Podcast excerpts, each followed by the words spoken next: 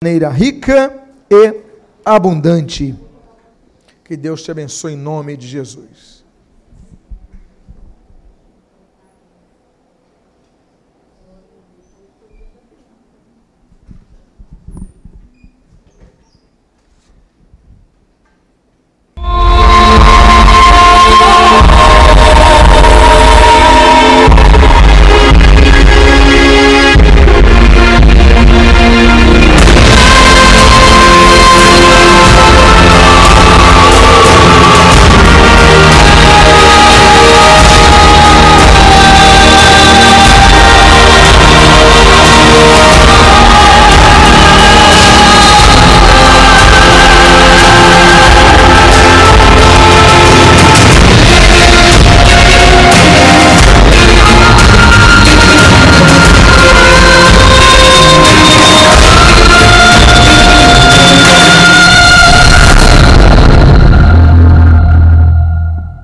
Louvado seja o Senhor. Amém?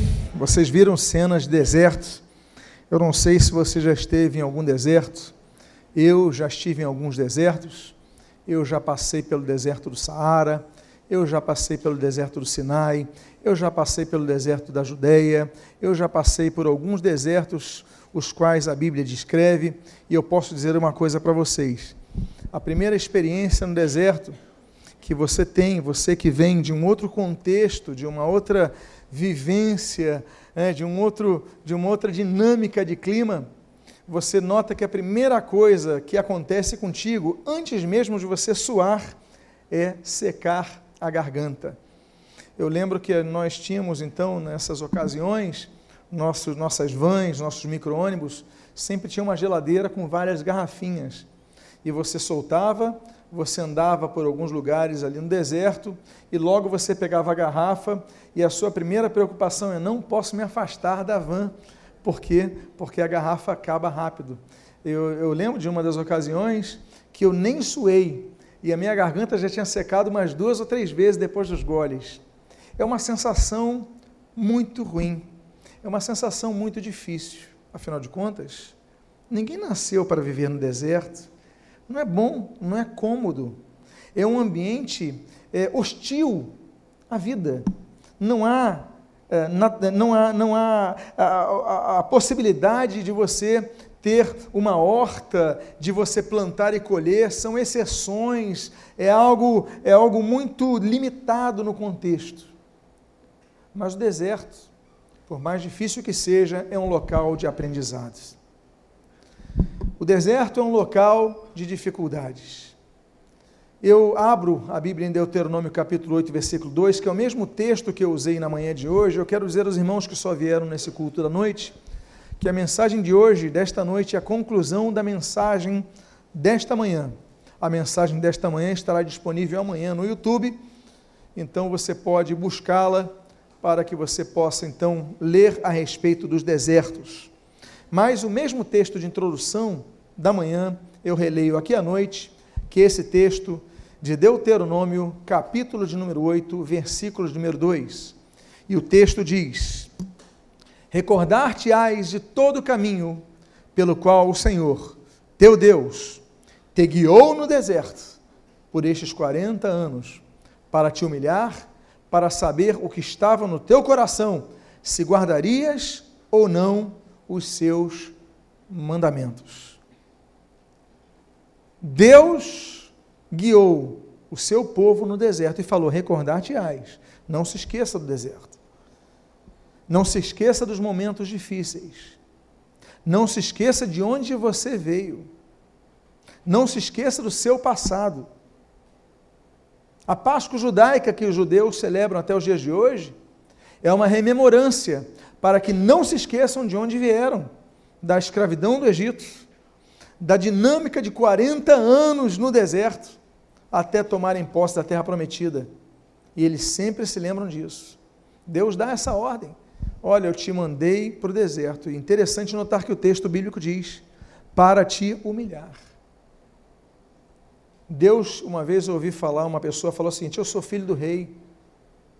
Eu não nasci para ser humilhado. Ninguém quer ser humilhado. Mas Deus muitas vezes permite a nossa humilhação para que nós vejamos que nós somos dependentes da graça dele para viver. Deus permite que nós passemos por momentos difíceis, para que nesse momento, como diz o texto, sejamos provados, para saber se Deus de fato está em nosso coração, se a gente vai praguejar ou se a gente vai buscá-lo. Se a gente vai buscar uma vida mais íntima, uma direção mais concreta de Deus, sim, Deus nos leva pelo deserto. Na manhã de hoje nós falamos sobre quatro desertos. Aqueles que estavam de manhã podem me lembrar quais são os desertos? O primeiro deserto, o deserto de Jericó. O segundo deserto, o deserto de Zim. O terceiro deserto, o deserto da Judéia. E o quarto deserto, o deserto do Sinai.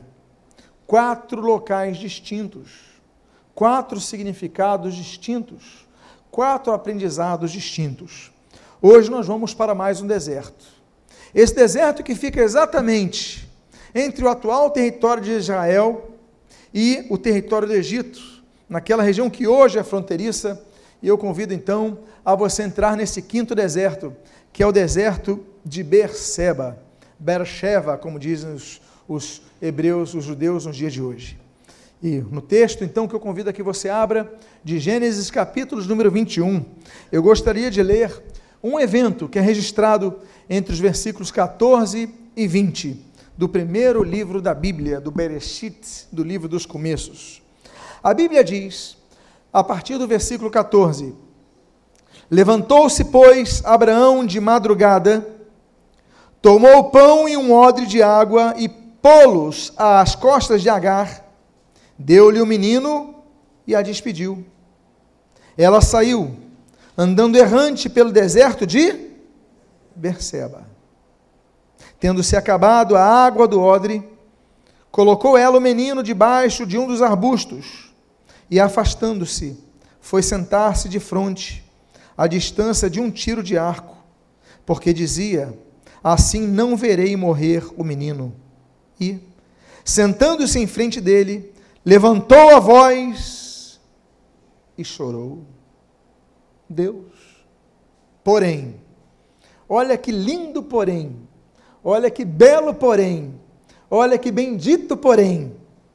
Ela chorou esperando o seu filho morrer de sede. Ela chorou, mas surge um porém. A Bíblia diz: Deus, porém, ouviu a voz do menino. E sentando-se em frente dele, eh, perdão, e o anjo de Deus chamou do céu a Agar e lhe disse: Que tens, Agar? Não temas, porque Deus ouviu a voz do menino. Daí, onde está?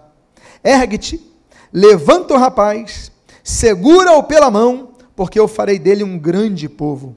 E abrindo-lhe Deus os olhos, viu ela um poço de água, e indo a ele, encheu de água o odre e deu de beber ao rapaz. Deus estava com o rapaz que cresceu, habitou no deserto e se tornou flecheiro. Estou falando de Ismael, estou falando do irmão de Isaac, estou falando de um dos filhos de Abraão. Abraão nos é apresentado como o grande pai da fé. Somos filhos da fé de Abraão. A Bíblia nos orienta, ah, como em Isaías, olhar para que olhemos para Abraão. Nós devemos olhar sim os seus feitos. Mas quando a Bíblia nos recomenda olhar Abraão, nós temos que ver tudo que a Bíblia fala de Abraão. Os feitos lindos, a grande fé, a perseverança na intercessão por Ló, os seus, su, o seu desbravar, a sua prosperidade. Olha, Abraão é realmente uma pessoa magnífica, mas ele tinha um defeito muito grande. E esse defeito se mostra pelo tamanho da covardia que esse homem fez com Agar. Os irmãos se lembram que ele não podia ter filhos com a sua esposa Sara. Então, ele tem um filho com a sua escrava, com a egípcia, com Agar. Esse filho se chama Ismael. Mas aí nós sabemos do nascimento de Isaac, nós sabemos que Sara tem um filho, e aí depois desse em todo esse contexto, a Sara fala: Olha, eu não quero mais essa mulher aqui, nem essa criança aqui, essa criança não é minha. Problemas familiares. Abraão, então, ele titubeia, mas ele fala: Bom, então eu vou seguir o que a Sara me manda. E ele despede a sua escrava, junto com a criança que era filho dele, para o deserto. Diz a Bíblia, que você viu, ele de madrugada despediu, tomando um pedaço de pão, um pão e um odre de água, e mandou ela para o deserto. Abraão, covarde. Abraão, o homem com falha muito grande. Ele tem um filho, mas bom, esse filho daí é um filho então de mistura eu vou mandar para o deserto, dou um pão e um odre de água. Isso não alimenta ninguém que vai cruzar o deserto.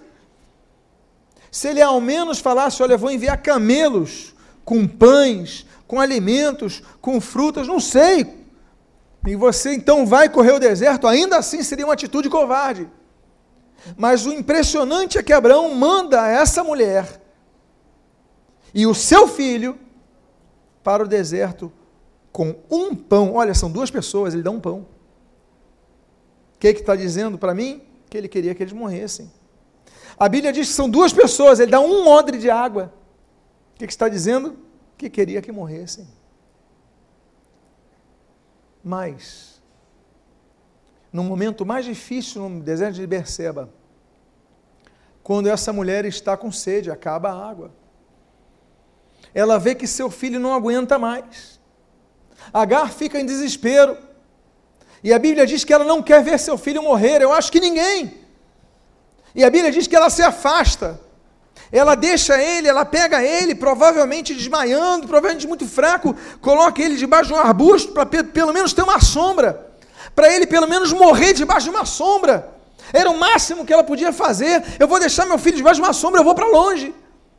E a Bíblia diz que ela não clamou a Deus a Bíblia diz que ela não orou a Deus. A Bíblia diz que ela não ficou recitando textos. A Bíblia diz que ela chorou. Mas entra aquele porém que nós lemos. Porém, Deus ouviu a voz do menino. O que, que o menino falou? Não sei. O que, que o menino clamou? Não sei. Eu não sei se ele estava com voz. Eu não sei se a voz dele ecoou do coração, se ele falou, Deus, me ajuda, eu não sei. O que eu sei é que Deus ouviu a voz do menino e falou para essa mulher: Agar, levanta, ergue o rapaz e olha. Olha para frente. Olha para frente. E quando ela vê, tem um poço de água no meio do deserto. Tem um local onde ela podia satisfazer aquela necessidade. E ela vai, bebe água, toma água e Deus enfatiza a promessa: Olha, eu vou te tranquilizar, porque eu vou fazer dele uma grande nação, o povo do deserto. Nós temos hoje um conflito muito grande entre dois irmãos, dois filhos de Abraão. Os judeus, descendentes de Isaac, os árabes, descendentes de quem? De Ismael que dominam o deserto. Começa essa briga de um problema familiar mal resolvido por um homem chamado Abraão. Mas no deserto de Berseba, Deus dá uma nova oportunidade a Agar. No deserto, Deus faz com que Agar comece a ver coisas novas, vislumbrasse, vislumbrasse coisas novas. Deus é um Deus que transforma situações e faz coisas novas. A Bíblia diz, no Salmo de número 40, que Deus é um Deus que coloca em nossa boca um novo cântico. Deus é um Deus de coisas novas. Você começa a cantar algo novo, você tem um novo motivo para louvar a Deus, porque no meio das situações difíceis, Deus abre portas para a sua vida e você começa com um cântico novo. A Bíblia traz uma promessa ao povo de Israel e essa promessa também é vislumbrada à igreja. Ezequiel capítulo número 11, Deus promete: Olha, dar-lhes-ei, porém vós, um espírito novo. Deus é um Deus que renova o nosso espírito.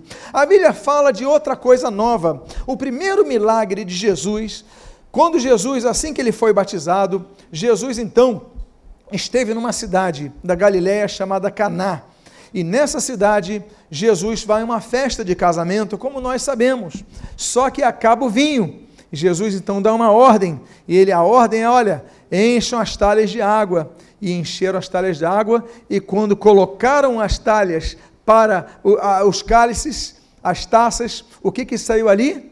Vinho novo. Ou seja, havia desespero, havia tristeza, acabou o vinho na festa, acabou e os convidados estão aí, o que, que eu vou fazer? Desespero, momento quando você não sabe o que vai fazer, mas Jesus transforma água em vinho novo, porque Deus é um Deus que faz coisas novas. Você pode não estar vendo como Agar, mas existe um poço de água na sua frente.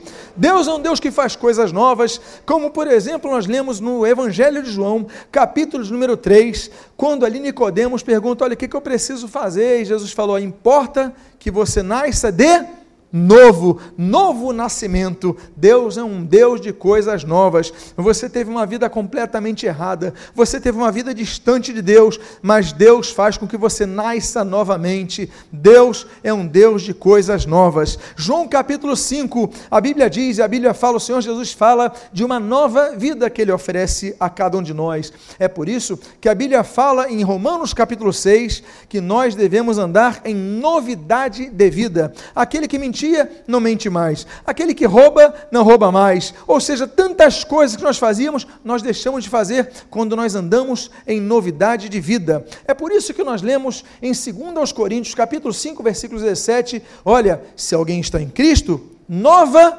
criatura é. As coisas velhas já passaram, eis que todas se fazem novas. Deus é um Deus de coisas novas. Ele então nos torna nova criatura. É por isso que a Bíblia diz em Efésios capítulo número 4, a Bíblia diz: "Olha, que vos despojeis do velho homem e vos revistais do novo homem, coisas novas, um novo homem, um novo ser. Mas a Bíblia diz, nesse texto de Efésios, capítulo 4, que vos despojeis do velho homem, que vocês tirem aquela roupa do velho homem, que vocês mudem a roupagem do velho homem, que vocês deixem de fazer aquilo que vocês faziam e coloquem novas vestes. É uma decisão nossa colocar novas vestes, que vos revistais. Revistar ou seja, significa revestir, vestir novamente. Ou seja, você está vestido, peraí, mas coloca um novo vestido. Eu acho muito bonito aquela, aquela pintura de Rembrandt. Aliás, estamos no ano da Copa do Mundo, estamos vivendo a Copa do Mundo na Rússia. E se alguém um dia tiver a oportunidade de visitar São Petersburgo, um dos locais onde estão sendo feitos jogos, você pode visitar o Museu Hermitage. No Museu Hermitage existe uma das obras mais lindas, mais belas que Rembrandt, o grande pintor holandês, ele pintou o filho pródigo. Que bela obra! Uma das coisas mais lindas é o pai abraçando o filho, e se você notar, a mão do pai, uma das mãos é a mão de um idoso, de um senhor, né, uma, com uma pintura, aquele senhor de idade abraçando seu filho, mas a outra mão, uma mão delicada, uma mão de mulher, uma, mãe de, uma mão de mãe, recebendo o filho. Assim Deus recebe os seus filhos que estão distantes, porque porque Deus coloca vestes novas para nossas vidas. Agar, esta mulher, ela estava no deserto. Agar, ela foi covardemente lançada ao deserto por aquele homem chamado Abraão. Abraão cedeu à tentação, Abraão foi falho, Abraão foi falho no seu caráter, mas Deus não abandonou Agar. As pessoas podem falhar contigo, as pessoas podem ter te de, de, decepcionado, mas Deus não te decepcionará. Deus atenderá até mesmo a voz quando você não tiver mais palavras em suas bocas, você está com a sua garganta seca, você não tem forças, você está debaixo de um arbusto para morrer. Mas eu quero dizer para você: olha, Deus vai levantar alguém, alguém vai te levantar pela mão. Ele falou para Agar: Agar, levanta essa criança, porque porque tem um poço de água ao seu lado. Diga à pessoa que está do seu lado: Deus tem um poço de água na sua vida neste deserto. Portanto, o deserto de Berseba, a você que está notando, é o deserto de recomeços. O deserto de Berseba é o deserto de recomeços. Vamos ao nosso sexto deserto Quantos estão dispostos a caminhar pelas areias causticantes dos desertos que a Bíblia menciona? Digam amém. Vamos ao deserto de Zif. No deserto de Zif aconteceu um dos episódios mais emblemáticos da vida de Davi.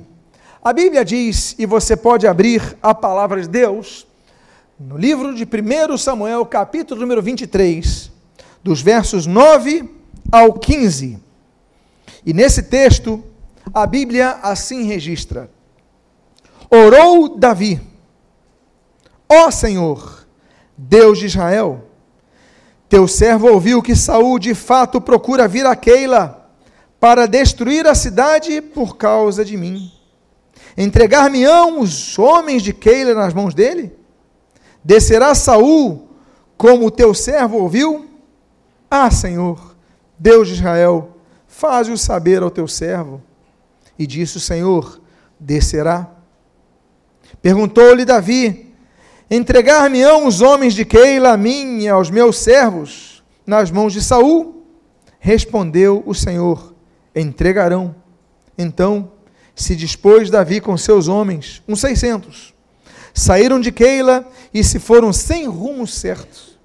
Sendo anunciado a Saul que Davi fugira de Keila, cessou de persegui-lo. Permaneceu Davi no deserto, nos lugares seguros. Opa, no deserto, nos lugares seguros. E ficou na região montanhosa do deserto de Zife. Saul buscava-o todos os dias, porém Deus não entregou nas suas mãos. Vendo, pois, Davi que Saul saíra a tirar-lhe a vida, deteve-se no deserto de Zife, em Oreza. Amados irmãos, o deserto de Zife foi o deserto de refúgio de Davi. Nós sabemos que Davi foi perseguido por Saul. E a Bíblia diz que ele então, sabendo, ele busca o Senhor, vem cá, eles vão vir a Keila me buscar, a cidade de Keila me buscar. E Deus responde: vão vir. Então a Bíblia diz que Davi sai sem rumo. É o que você lê nesse texto. Ele sai sem um projeto. Ele sai sem um planejamento. Ele sai lesse a ferra ele sai de qualquer maneira, porque ele está fugindo. E o único local que Davi fala, eu vou estar seguro, é onde? No deserto. Porque ele falou, eu não posso nessas cidades. Podem me prender, mas no deserto não tem ninguém. Davi, nessa ocasião, tinha consigo 600 homens. 600 pessoas não é um número fácil de você esconder numa cidade. Uma coisa são os dois espias que vão a Jericó e ficam na casa de Raabe. Outra coisa são 600 pessoas. Você não consegue esconder numa cidade de 600 pessoas. Davi, então, no meio da fuga, fala: Já sei, tem um local onde eu consigo me abrigar. É no deserto. O deserto é local de abrigo. O deserto é local de recolhimento. O deserto é um local onde nós podemos nos refugiar. A Bíblia diz sobre refúgios que surgem quando nós não esperamos. Deus enviou dois anjos para exercerem juízo em Sodoma e em Gomorra. E aí então Ló sai da cidade e vai para o deserto. E ali vai para a região de Zoar. Ali ele encontra refúgio. A Bíblia fala, por exemplo, das cidades de refúgio, das seis cidades de refúgio, Números capítulo 35, que a Bíblia determina: olha, se alguém matar uma pessoa, e essa pessoa matar foi, foi inocente, foi um, foi um homicídio é, sem querer, ele pode ir para uma das cidades de refúgio. Que lá o grupo de anciãos vai ouvi-lo, vai acolhê-lo, vai protegê-lo. E está estabelecido, então, estão estabelecidas as cidades de refúgio, as três primeiras com Moisés, depois as três posteriores. Uma das coisas mais belas, uma das cenas mais belas que nós vemos na Bíblia é quando Ruth, ela vai colher espigas, as sobras, no campo de Boaz. E a Bíblia diz que Boaz então olha para aquela mulher, a Ruth, a Moabita, e ele se apaixona por ela. E a Bíblia diz: Olha, Ruth, você buscou refúgio nas asas de Deus, debaixo das asas de Deus. Que coisa bonita, nos lembra?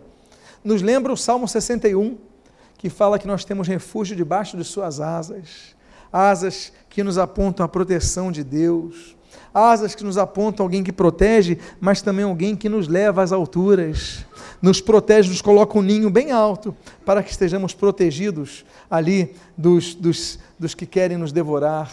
Deus é um Deus que nos protege. Eu acho muito bonito o cântico de Davi, em 1 Samuel, capítulo de número 22, a Bíblia diz no cântico que ele faz: Olha, o caminho de Deus é perfeito, ele é escudo para todos aqueles que neles, nele se refugiam. Deus é escudo, Deus nos protege. Amados irmãos, eu gosto muito daquele texto do Salmo número 9. Deus é socorro bem presente no dia da tribulação. A Bíblia fala que Deus é, é, é refúgio em dias especiais. Esse do Salmo 9, por exemplo, fala do dia da tribulação. Nós temos o dia da tribulação. A Bíblia fala em Jeremias capítulo de número 17, a Bíblia fala que Deus é refúgio no dia do mal. Existe um dia que coisas ruins acontecem, mas ainda assim podemos nos abrigar em Deus.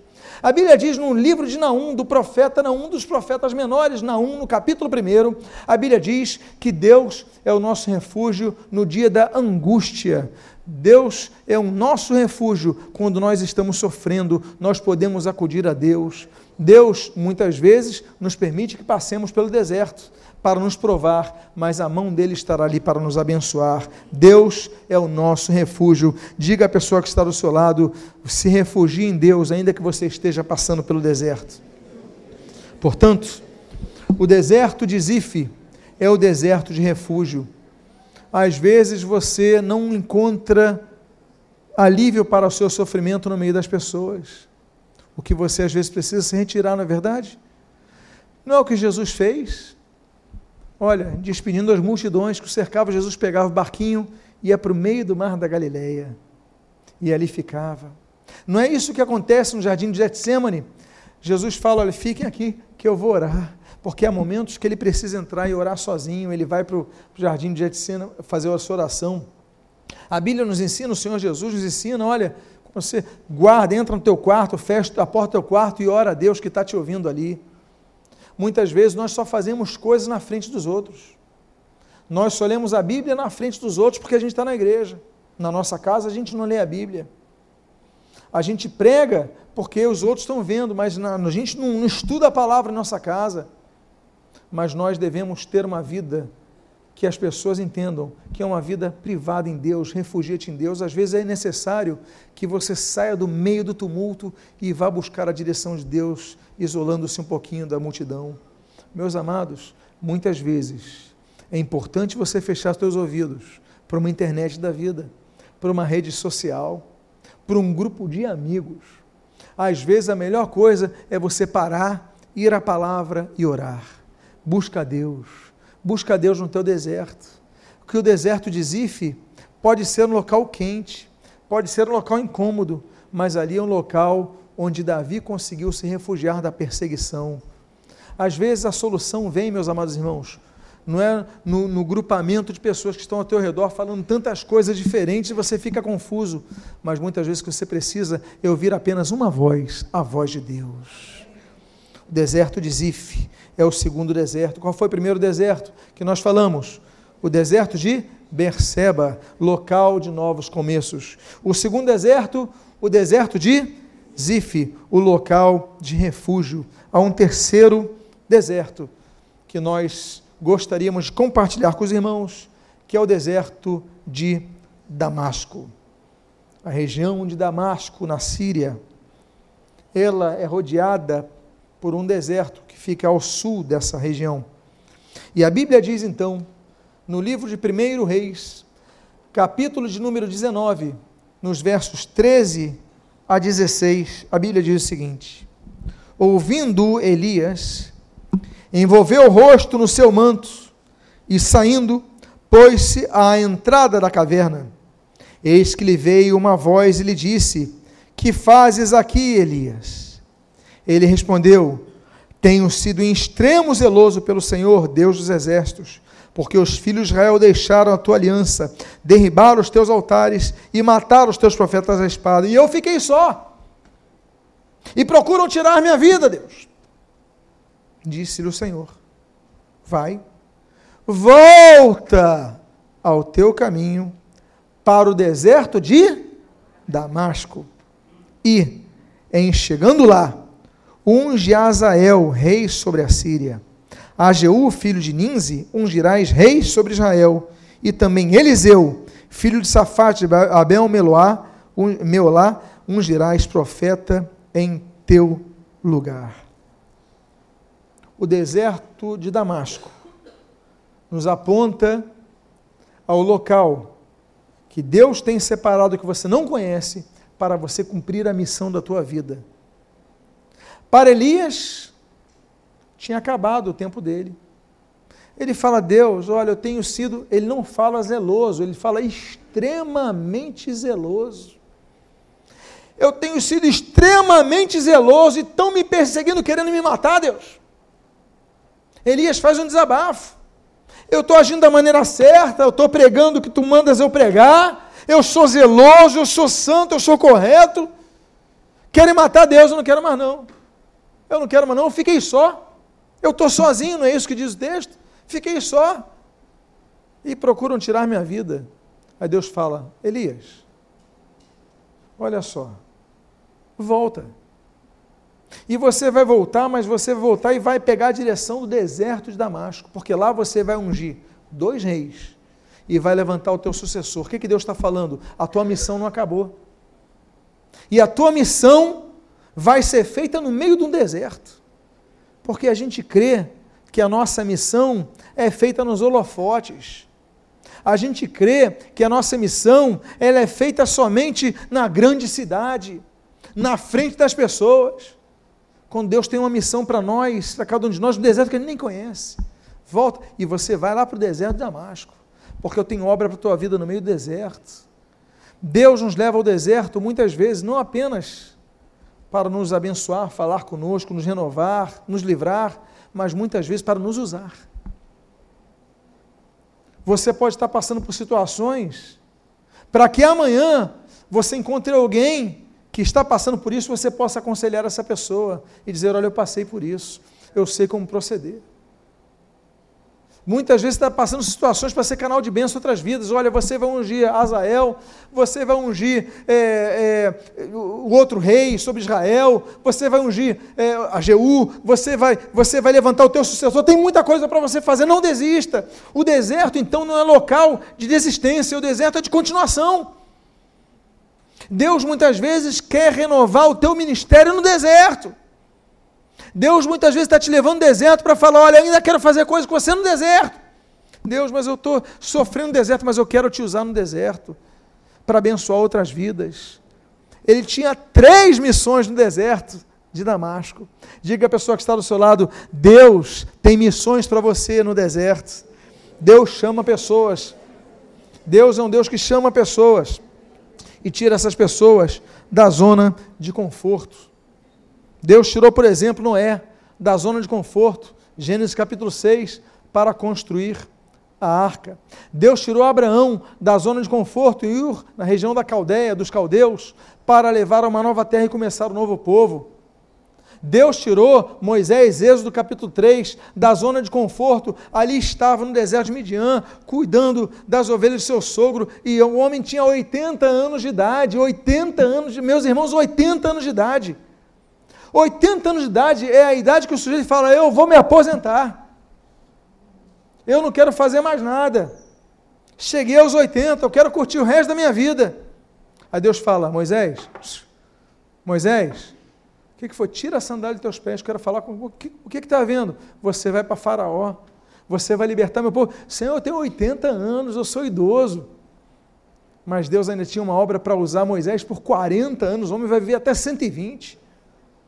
Deus prolonga a vida dele, abençoa a vida dele, para que ele usasse aquela sabedoria, porque Deus ainda tinha uma missão, ele pensou que não tinha mais, mas Deus tinha. Aí Deus faz o chamado a Josué, capítulo 1. Olha, Josué, você então vai assumir, vai assumir a liderança sobre Israel para ocupar a terra prometida. Aí Deus levanta um homem da zona de conforto, Gideão. Juízes capítulo 6. Olha, eu vou te levantar para livrar o meu povo.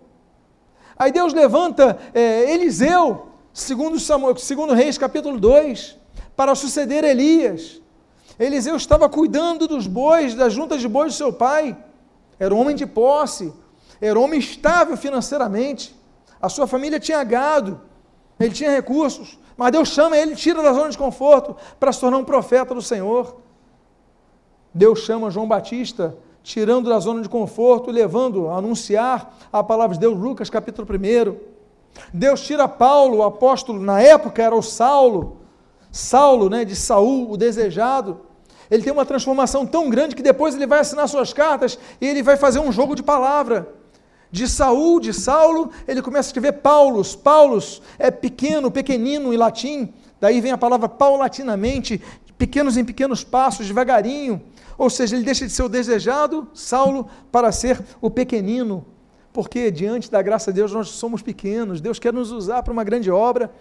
Aí ele fala desses chamados Deus, ele mostra ali em Atos capítulo 9, registros Lucas, e ele também menciona em Gálatas capítulo 1 sobre o dia do seu chamado. Deus tem chamado pessoas para saírem da sua zona de conforto. Deus tem levado pessoas para o deserto de Damasco, porque ali eles querem, Deus quer te usar para cumprir a sua missão. Deus tem te levado ao deserto para cumprir a sua missão. Se Deus falar, volta! É para você voltar, não tá, acabou o teu tempo. Diga à pessoa que está ao seu lado: Deus ainda tem uma obra para te usar para outras vidas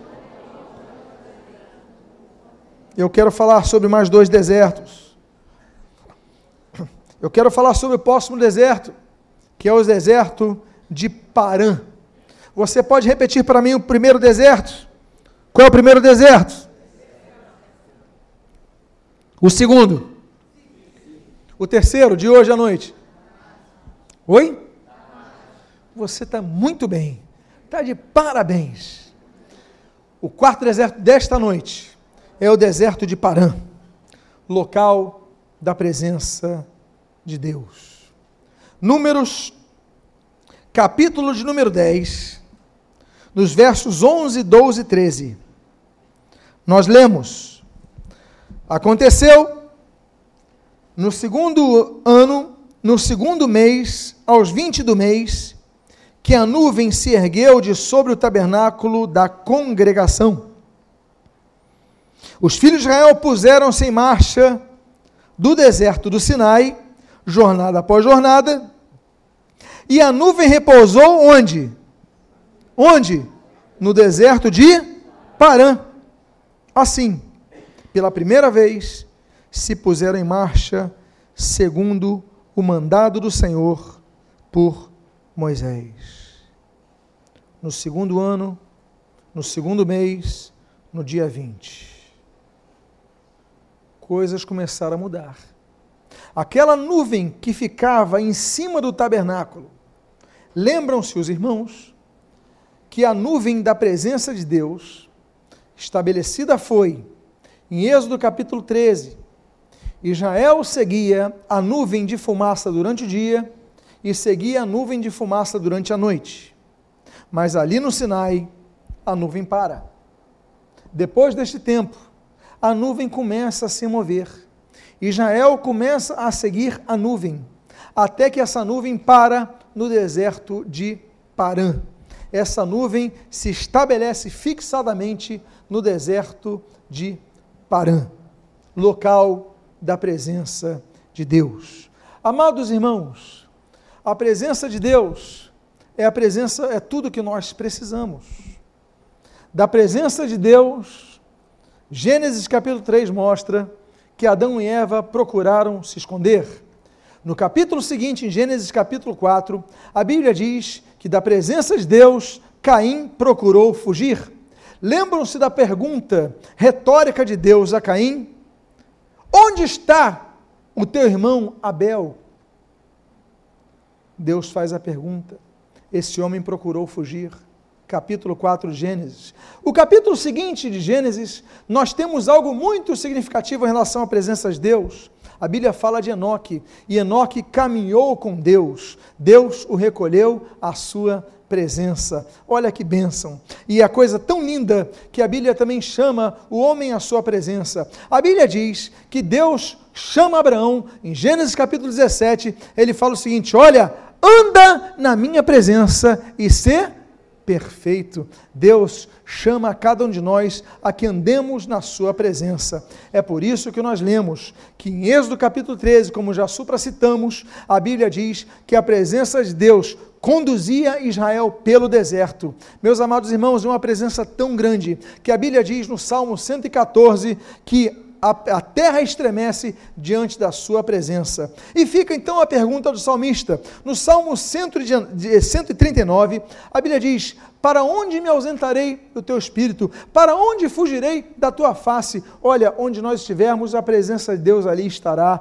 Meus amados irmãos, o Senhor Jesus ele prometeu: onde dois ou três estiverem reunidos em meu nome, aí eu estarei. O Senhor Jesus prometeu um outro consolador, João capítulo 14, que estaria nos auxiliando, estaria presente é, junto a cada um de nós aqui na terra, até que o Senhor Jesus volte a buscar a sua igreja. Nós temos a presença do Espírito Santo nos conduzindo, nos consolando, nos confortando, nos alertando, elucidando, trazendo direção a essa presença que nunca nos faltará. Meus amados irmãos, o que, que nós precisamos no deserto? Nós precisamos é da nuvem de Deus no deserto. Nós precisamos é que a nuvem nos guia. Israel seguia a nuvem e a nuvem para no deserto de Parã. A Bíblia não diz que a nuvem parou ali é, quando Josué vai entrar na terra prometida. Ela para muitas vezes no deserto, porque Deus tem projetos na nossa vida. E o último lugar que eu quero citar o último dos desertos, o nono dos desertos que nós estamos a abordar na manhã e na noite deste domingo é o deserto de Sim. Você lembra que nós falamos do deserto de Zim? Agora estamos falando do deserto de Sim. E o deserto de Sim, nós temos um último aprendizado que eu gostaria de compartilhar com os amados irmãos nesta noite. O local é o local de sustento. Deserto de Sim é o local de sustento. A Bíblia diz: Partiram de Elim, e toda a congregação dos filhos de Israel veio para o deserto de Sim. E aí no hebraico, Sim, que significa espinho. Olha que lugar ruim. Espinho. Além de areia, a única coisa que tinha no lugar era espinho. Tem coisa pior do que estar no deserto só com areia? Tem. É areia com espinho. Tem lugar pior. A Bíblia diz: E toda a congregação dos filhos de Israel veio para o deserto de Sim, que está entre Elim e o Sinai. À tarde, subiram codornizes e cobriram o arraial, e pela manhã jazia o orvalho ao redor, do, ao redor do arraial. E quando se evaporou o orvalho que caíra, na superfície do deserto restava uma coisa fina e semelhante a escamas, fina como a geada sobre a terra. Vendo-a, porém, os filhos de Israel disseram uns aos outros: Que é isto? Pois não sabiam o que era. E disse-lhes Moisés: Isto é o pão que o Senhor vos dá para o vosso alimento. Meus amados irmãos, a Bíblia diz que Israel passou pelo deserto. O que, é que eles iam comer no deserto? Você não consegue plantar, você está numa peregrinação, você dependia da nuvem parar para você conseguir pelo menos projetar alguma coisa, mas se a nuvem andava, você tinha que andar. Mas como eles obedeciam e seguiam a nuvem. A Bíblia diz que Israel tinha esses alimentos no deserto. A Bíblia diz que na parte da tarde vinham codornizes do céu alimentar o proteico que eles precisavam. E na manhã, depois do cair do orvalho, havia então esse pão dos céus chamado o maná. A Bíblia diz nesse Êxodo capítulo 36, a Bíblia diz que o maná era branco e a Bíblia diz no versículo 8 que tinha gosto de mel. A Bíblia fala sobre maná que o maná foi comido por 40 anos.